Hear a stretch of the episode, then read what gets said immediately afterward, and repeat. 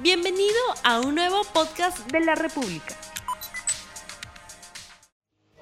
Buenos días, bienvenidos a 3D, el programa de comentario político de la República Televisión, con Mirko Lauer, Augusto Álvarez Rodríguez y quien les habla, Fernando Rospigliosi. Reacciones al mensaje.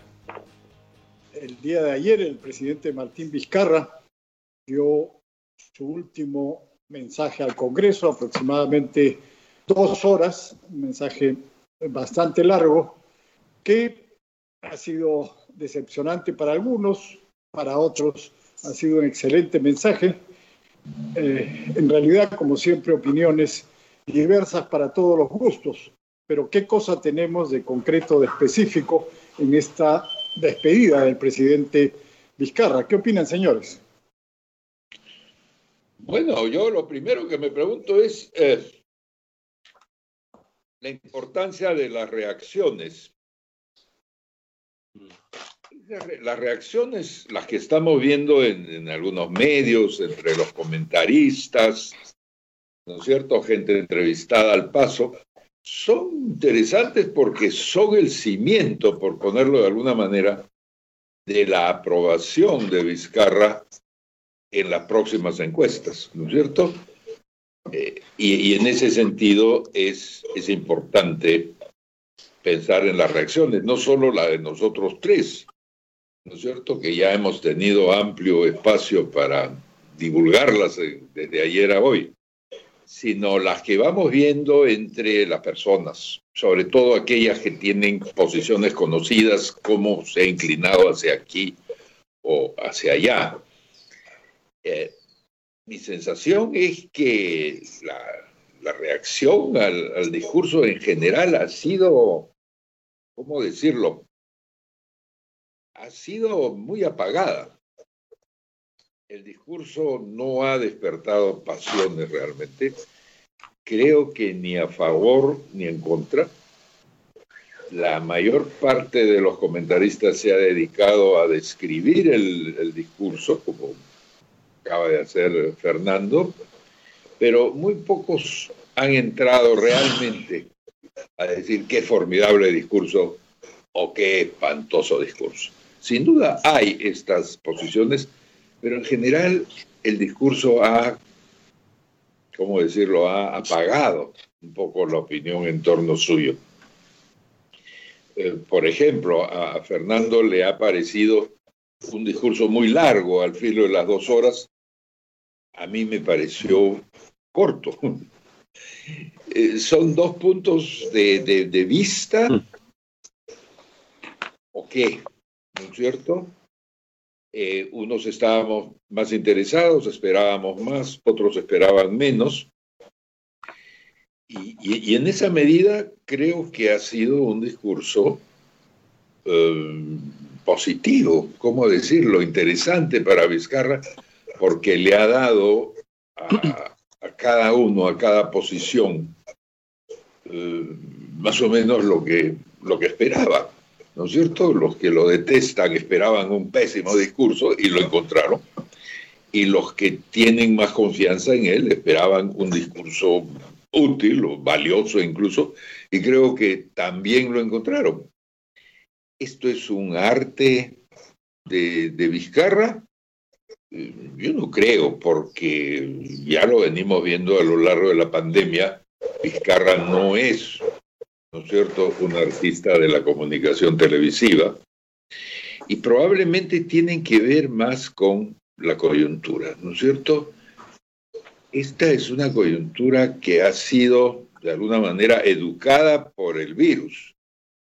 ¿Y cuál es la educación que nos da el virus? De que en, en principio como primera reacción, creemos más o menos lo que se nos va diciendo hasta que se demuestre lo contrario. Y esto es un poco lo que está pasando con Vizcarra, ¿no es cierto?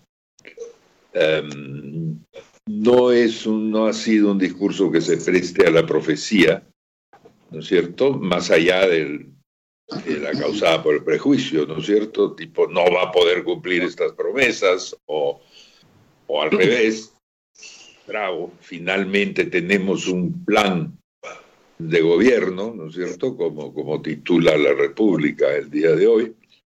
Y entonces cada uno ha visto esa feria, esa feria del lenguaje, del mensaje, como le ha ido en ella o como quisiera que le vaya en ella, ¿no es cierto? ¿Cuánto va a durar esta magia de dejar simultáneamente contentos y descontentos a todos? ¿Algo va a pasar en estos días? La, respuesta es obvia. Eh, de alguna manera hay ahí planteado un desafío para el primer ministro Pedro Cateriano tengo una visión algo parecida a lo que Mirko plantea y me interesa mucho el tema de las reacciones al mensaje y al final me queda claro que todo es como depende del cristal con el que se mire.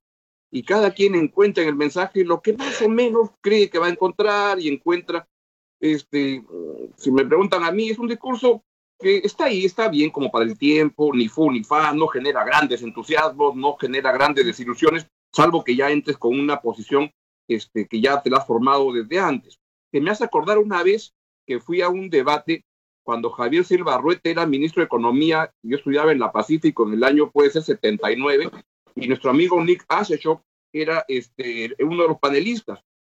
Y entonces acabó de hablar Silva Ruete, habló Nick Asheshop, y Javier Silva Ruete, que era tan hábil, le arranca el papel y dice, Oiga, el señor me ha traído su crítica escrita a máquina. O sea, si ya sabía lo que iba a decir, no le importaba lo que yo iba a, decir. Lo que me hace pensar es que muchos ya entran al terreno sabiendo lo que quieren plantear.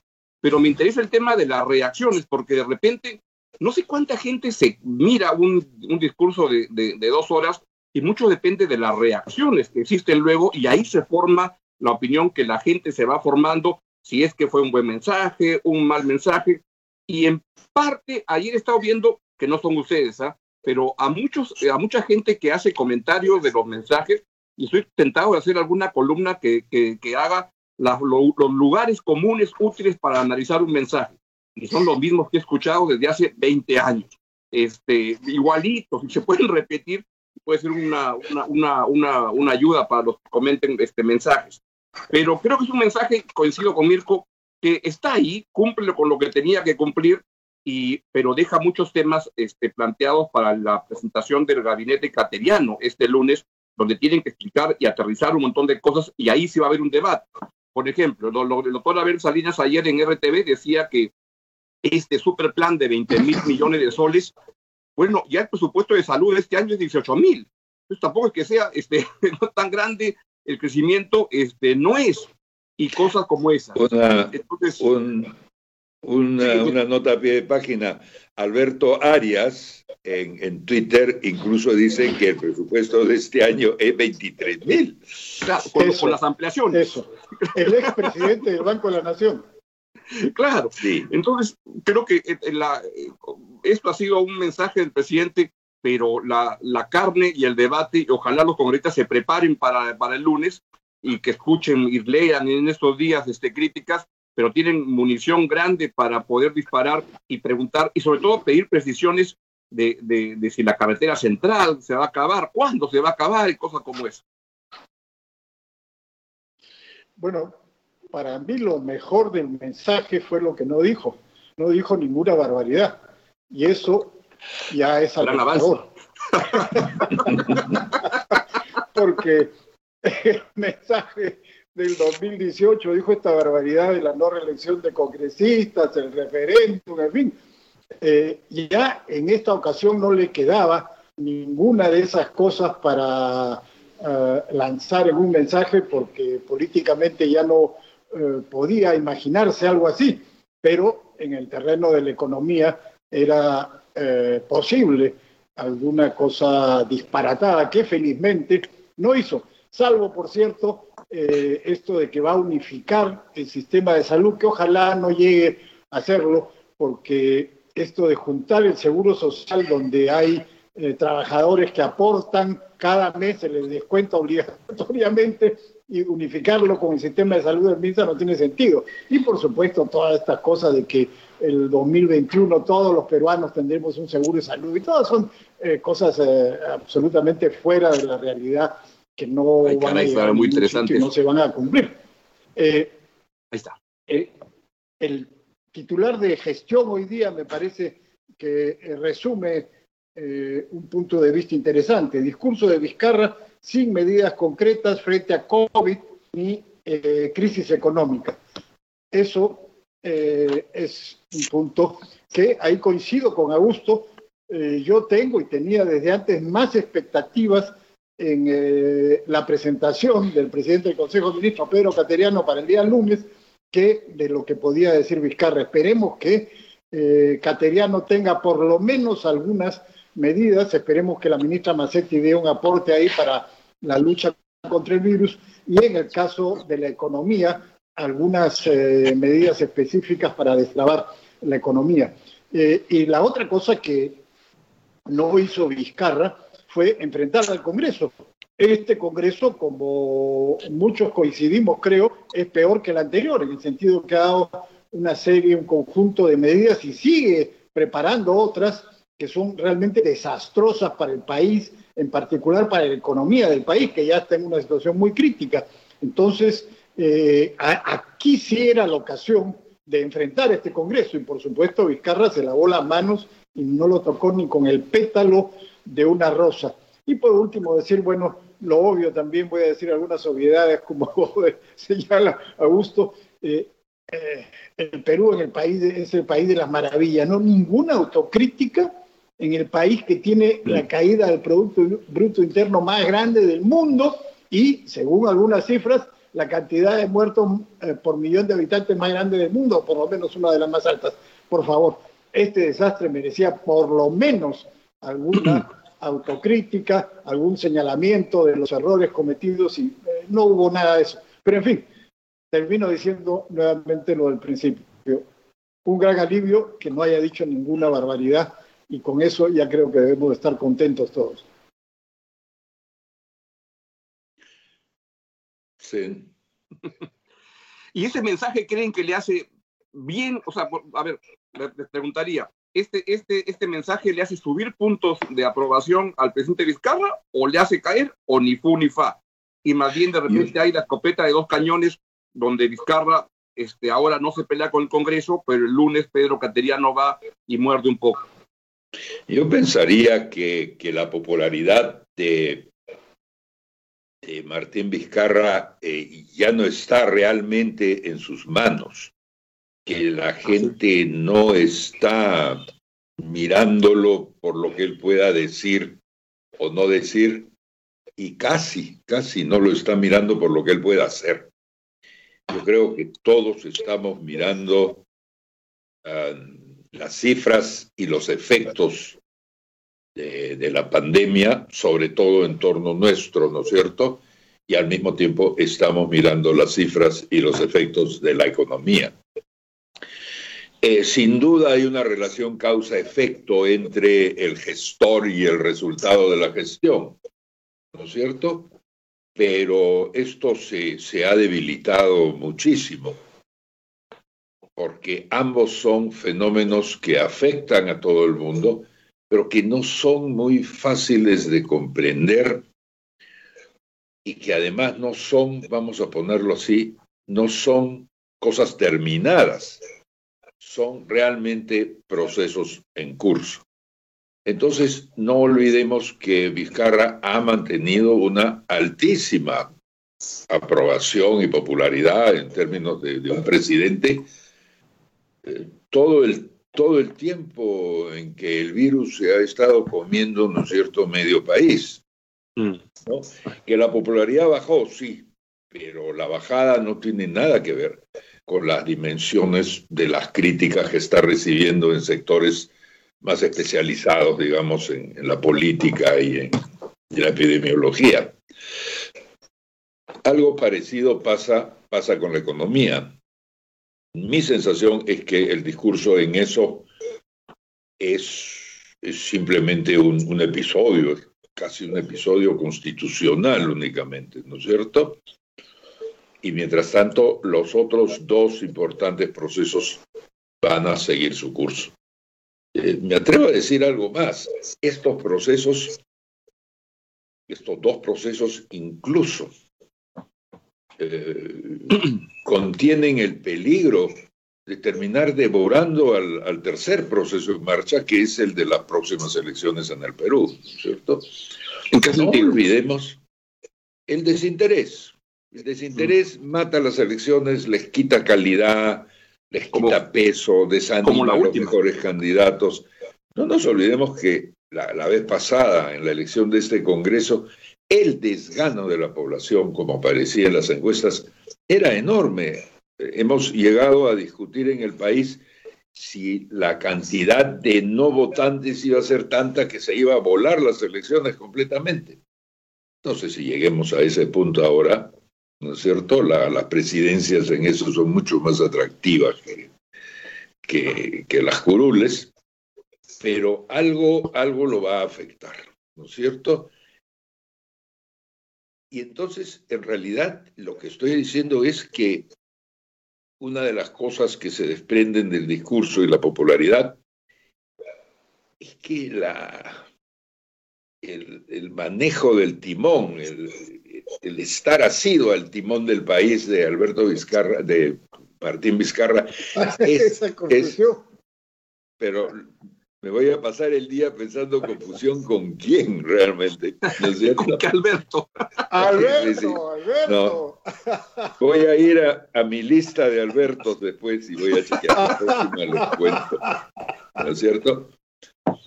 Pero el, control del, del presidente de la República en estas circunstancias no es tan grande, no es no es un control absoluto y en ese sentido las imágenes de autoritarismo, autocracia o cosas de ese tipo no tienen ningún sentido. Una de las virtudes que le voy encontrando a, Vizcarra es la manera como deja, deja pasar las cosas que él no puede controlar, ¿no es cierto? Mm. Y, y, la manera como hay estas delegaciones tácitas pero muy importantes en este momento, ¿no es cierto? Yo siento que si, si Vizcarra insistiera, por ejemplo, en ser él quien anuncia todo lo represivo en torno de, la pandemia, ¿no es cierto? Los, los, toques de queda, donde va a haber cuarentena y cosas de ese tipo, eh, la atmósfera estaría muchísimo más cargada. Que lo haga el ministro de Defensa es, por ejemplo, un rasgo de habilidad que todavía nadie le ha reconocido. Ahora, si, si, Vizcarra es hábil en dejar pasar los, no esquivar los temas que, por los cuales no tiene este control, hay uno que no puede esquivar y es la pandemia. Es la escenografía general de esto y donde se ve que hay un problema de control y que podemos estar entrando en una etapa más complicada. Hay, bueno, sí, sí. Mirko. No, yo me preguntaba si en el caso de la pandemia había, había un problema de, control político, de control de la gestión. ¿Dónde estaría, ¿Dónde estaría ese problema? Porque en general eh, mi impresión es que lo que permite avanzar al virus a la velocidad que lo hace o no retroceder o lo que nos está, lo que nos está fregando es la pobreza del, aparato de salud peruano. E, e, eso no es controlable. Nosotros no vamos a tener más hospitales, más oxígeno, más camas. Esa es la, la, diferencia de fondo, ¿no es cierto? Lo que pasa es que nadie puede acusar a una cama que no está ni a un respirador que no existe. Entonces existe la responsabilidad política. Pero tener responsabilidad política, como es el caso de Vizcarra, sin duda, no es todavía tener control. Mm. Bueno, en realidad sí se hubiera podido tener un poco más de oxígeno si los ministros Vicente Ceballos y Víctor Zamora hubieran aceptado, por ejemplo, la oferta de la en Perú para eh, donar varios miles de litros de oxígeno a la semana, pero no lo aceptaron. O sea, había cosas que se podían hacer. Pero en fin, hemos llegado al final de nuestro programa y creo que los siguientes programas tendremos que discutir lo que se viene, que es el mensaje del presidente del Consejo de Ministros el día lunes 3 de agosto, que esperemos sea un poco más interesante que el del presidente Martín Vizcarra. Con eso llegamos al final de nuestro programa. Les recomendamos, por supuesto, difundirlos a través de las redes y los esperamos el día viernes a las 8 y 20 de la mañana y que, en RTV. Y que vuelvan a ver el mensaje de Vizcarra para estar mejor preparados para el de Cateriano. varias veces. No se rían. Tortúrense, señores, y véanlo varias veces. No olvides suscribirte para que sigas escuchando más episodios de este podcast.